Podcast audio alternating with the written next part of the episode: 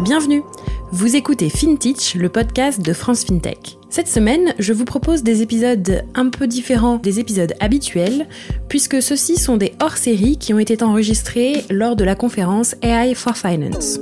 Je tiens d'ailleurs au passage à remercier Startup Inside qui organise l'événement et qui m'a invité à animer deux tables rondes et une interview. C'est l'enregistrement de ces interventions que vous allez entendre. Forcément, nous allons parler d'intelligence artificielle appliquée à la finance. Dans cet épisode, nous parlons de KYC et des enjeux de l'intelligence artificielle dans un contexte d'hypercroissance avec mes invités. Bonne écoute Bonjour à toutes et tous, euh, je m'appelle Annelle Gauthier, je suis l'animatrice du podcast FinTech de France FinTech et je suis avec Riyad Alimi, le CEO de FinFrog, euh, une entreprise qui fournit des, des microcrédits pardon, allant de 100 à 600 euros en moins de 24 heures et Augustin Depelport, qui est account executive chez Onfido, qui fournit des services de vérification d'identité en ligne. On va vous parler de KYC, le fameux euh, Know Your Customer, puisque évidemment, quand on a des parcours de souscription digitaux, il est important de savoir à qui on a à voir à qui on a pardon affaire et s'assurer que la personne euh, est bien euh, celle qu'elle prétend être évidemment euh, et donc aussi de comment on peut industrialiser ce process KYC quand l'entreprise est en forte croissance. Donc Riyad, euh, je vais commencer euh, avec toi. Est-ce que tu peux nous expliquer déjà un peu plus global les enjeux liés à l'intelligence artificielle chez FinFrog? Euh, merci Annelle euh, pour cette introduction. Euh, L'intelligence artificielle chez FinFrog, elle est, elle, est, elle est, fondamentale chez nous. Euh, il faut savoir qu'on a été le pionnier en France de l'utilisation de l'open banking à des fins de scoring du risque de crédit pour les particuliers. Donc depuis plus de six ans maintenant, on a des algorithmes d'intelligence artificielle qu'on a développés en propre qui nous permettent de scorer euh, la capacité du client euh, à rembourser en une fraction de seconde, mais également des algorithmes qui nous permettent de détecter la fraude, et on y reviendra un peu plus longuement sur la détection également de, de KYC. C'est d'autant plus euh, fondamental sur notre activité de microcrédit, puisqu'on est une activité à très forte volumétrie, avec des enjeux de rapidité, d'instantanéité. Aujourd'hui, pour donner un exemple, on est à un rythme annuel où on traite 400 000 demandes de crédit. Euh, donc euh, voilà, euh, pour répondre à ta question, un enjeu vraiment central pour nous d'être en mesure d'intégrer l'intelligence artificielle et l'automatisation dans, dans notre métier. Et, et, du coup, vous avez sélectionné Onfido euh, pour être votre partenaire sur cette partie euh, KYC et soutenir le rythme en fait, tout simplement de votre croissance. Est-ce que tu peux m'expliquer comment ça fonctionne? Oui, alors ce qu'il faut savoir, tu disais 24 heures, en fait, on, lance progressivement depuis janvier en fait une offre de crédit instantané universel. Donc la plupart de nos clients euh, aujourd'hui euh, ont ce qu'on appelle un, un, time to yes instantané, mais ce qui est nouveau, c'est un time to cash euh, de moins d'une minute. donc c'est une nouvelle offre que on met en place depuis la transition du système bancaire français sur l'instant SEPA. Et donc, ce qui était fondamental pour nous, c'est d'arriver euh, en quelques fractions de secondes à effectuer plusieurs opérations complexes. Donc, d'une part, euh, le scoring euh, qu'on fait encore une fois depuis cinq ans sur la base de l'open banking et de la DSP2, mais également la détection de fraude, mais également le KYC. Et donc, le partenariat avec Confido nous a permis, grâce à leur technologie qu'on embarque ensuite comme input dans nos propres algorithmes, on a la capacité à effectuer dans 99% des cas euh, une vérification d'identité en moins d'une minute. Et donc c'est grâce à ce partenariat qu'on a été en mesure euh, de déployer depuis janvier donc euh, une offre de crédit instantané à destination du plus grand nombre et euh, accessible sur, euh, je dirais, plus de 95% des comptes bancaires courants français. Et, quand on parle de KYC, on parle inévitablement de données, évidemment, euh, données clients. Euh, c'est une préoccupation qui est grandissante pour tous les utilisateurs. Est-ce que c'était un critère de choix euh, pour votre partenaire? Oui, absolument. Alors c'est une préoccupation euh, majeure euh, pour FinFrog, c'est euh, une préoccupation également dans le choix de nos partenaires. Ce qui est très important et ce qui a été fondamental pour nous, c'est finalement Confido est un partenaire européen qui a été fondé à Londres et qui se conforme au RGPD avec notamment des serveurs basés basés en Europe. mais peut-être qu'Augustin, je peux te passer le relais pour décrire plus dans le détail comment tu répondras à cette question. Oui, absolument. Donc, euh, effectivement, on est, euh, on est une société britannique, mais euh, donc nos, nos, serveurs sont basés en Irlande, à Dublin, avec un backup à Francfort en Allemagne. donc les données restent en Europe, sont traitées en Europe et donc sont conformes grâce à ça à la RGPD. Et, on a on a parlé d'intelligence artificielle euh, beaucoup avec euh, avec Riyad, mais ce qui est intéressant, c'est que Onfido c'est pas seulement une une solution qui utilise l'intelligence artificielle, c'est une solution qu'on qualifie d'hybride. Est-ce que tu peux nous expliquer ce que ça veut dire? Bien sûr. Donc euh, donc notre solution est basée sur l'intelligence artificielle, sur le machine learning. Et elle permet donc d'aller plus vite, mais aussi de supprimer des, des tâches manuelles qui sont d'habitude faites par des par des équipes opérationnelles. Euh, donc comme c'était le cas chez Finfrog, euh, on peut maintenant, euh, on, a, on a pu constater qu'avec les mêmes équipes, Finfrog a pu donc emborder un plus grand nombre d'utilisateurs. donc de plus, combiné à ça, donc on, on combine l'intelligence artificielle, l'expertise humaine, on a des meilleurs résultats. donc en termes d'efficacité, de traitement, de performance, de détection de fraude.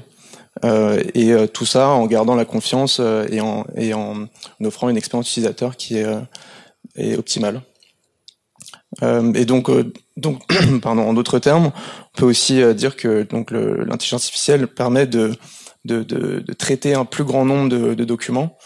Grâce à ça, on automatise une grande partie du processus et on va pouvoir laisser intervenir des spécialistes qui sont des agents chez nous intervenir que quand euh, il y a un besoin spécifique avec une fraude, par exemple, un peu plus complexe à identifier.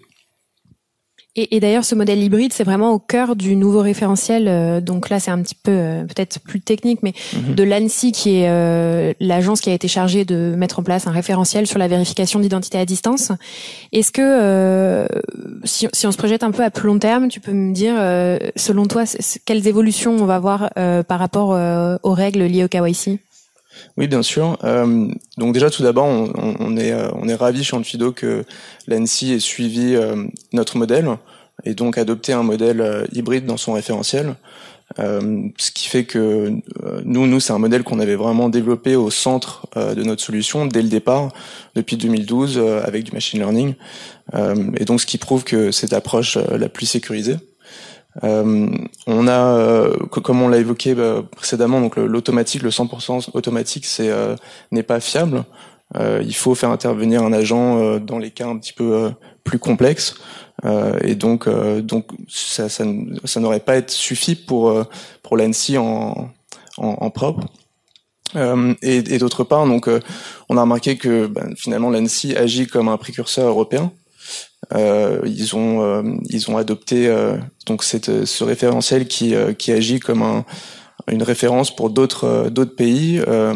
on voit d'autres régulateurs qui vont suivre, et notamment influencer le, le, le, cadre de IAEDAS. donc je pense que pour nous, ça, on va voir cet encadrement ouvrir de nouvelles opportunités, de nouvelles, de nouveaux secteurs qui vont adopter la vérification d'identité, donc comme l'assurance par exemple, et qui, euh, qui vont toujours permettre d'améliorer l'expérience utilisateur finalement. C'est très clair, merci.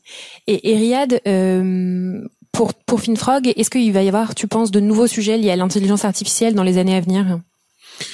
Oui, je pense que les, les, champs d'application de l'intelligence artificielle appliquée au, au crédit, euh, finalement, on n'en voit que, que, le commencement. Euh, on va avoir de plus en plus, à notre sens, en fait, des, des algorithmes qui vont ensuite euh, conseiller les clients dans leur euh, gestion de budget.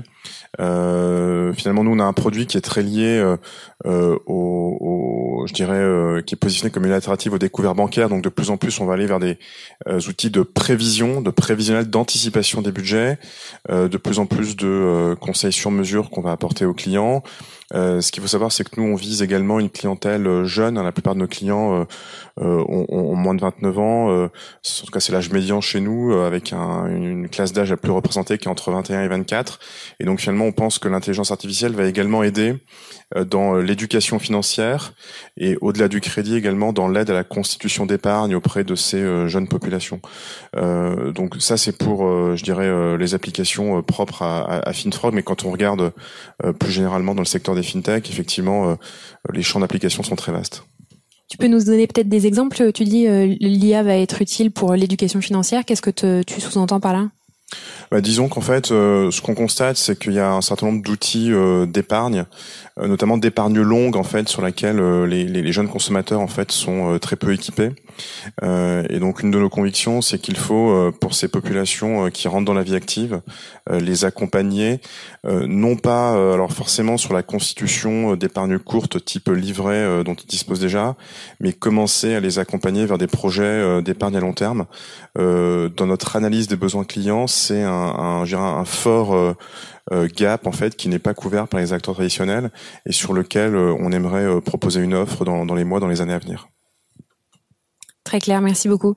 Alors en fait, il nous reste pas mal de temps. Je ne sais pas si vous avez d'autres sujets.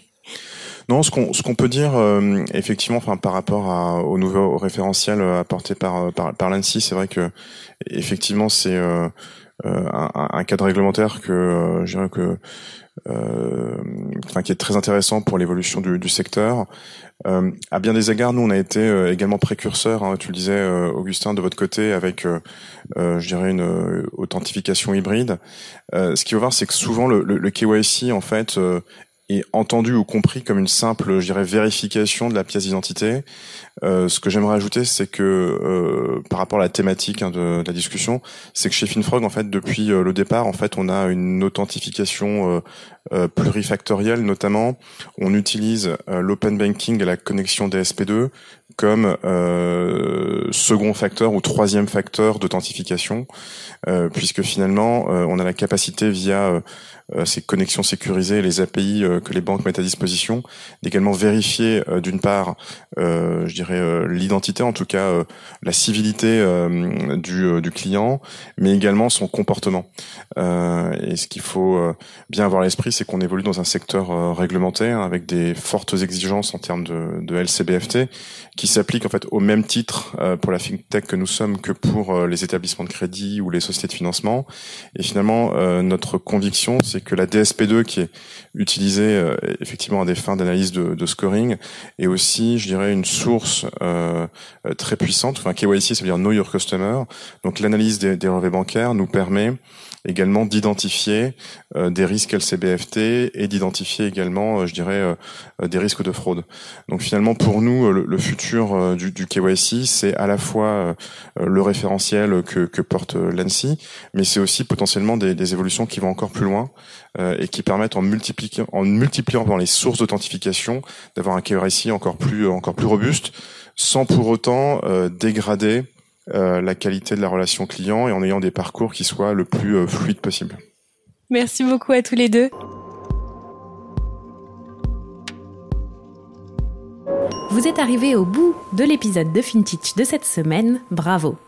Merci de vos écoutes. Si le podcast vous a plu, n'hésitez pas à nous le dire sur les réseaux sociaux, à noter sur Apple Podcast par exemple, et à le partager à deux ou trois personnes de votre entourage pour le faire connaître. Merci beaucoup et à la semaine prochaine.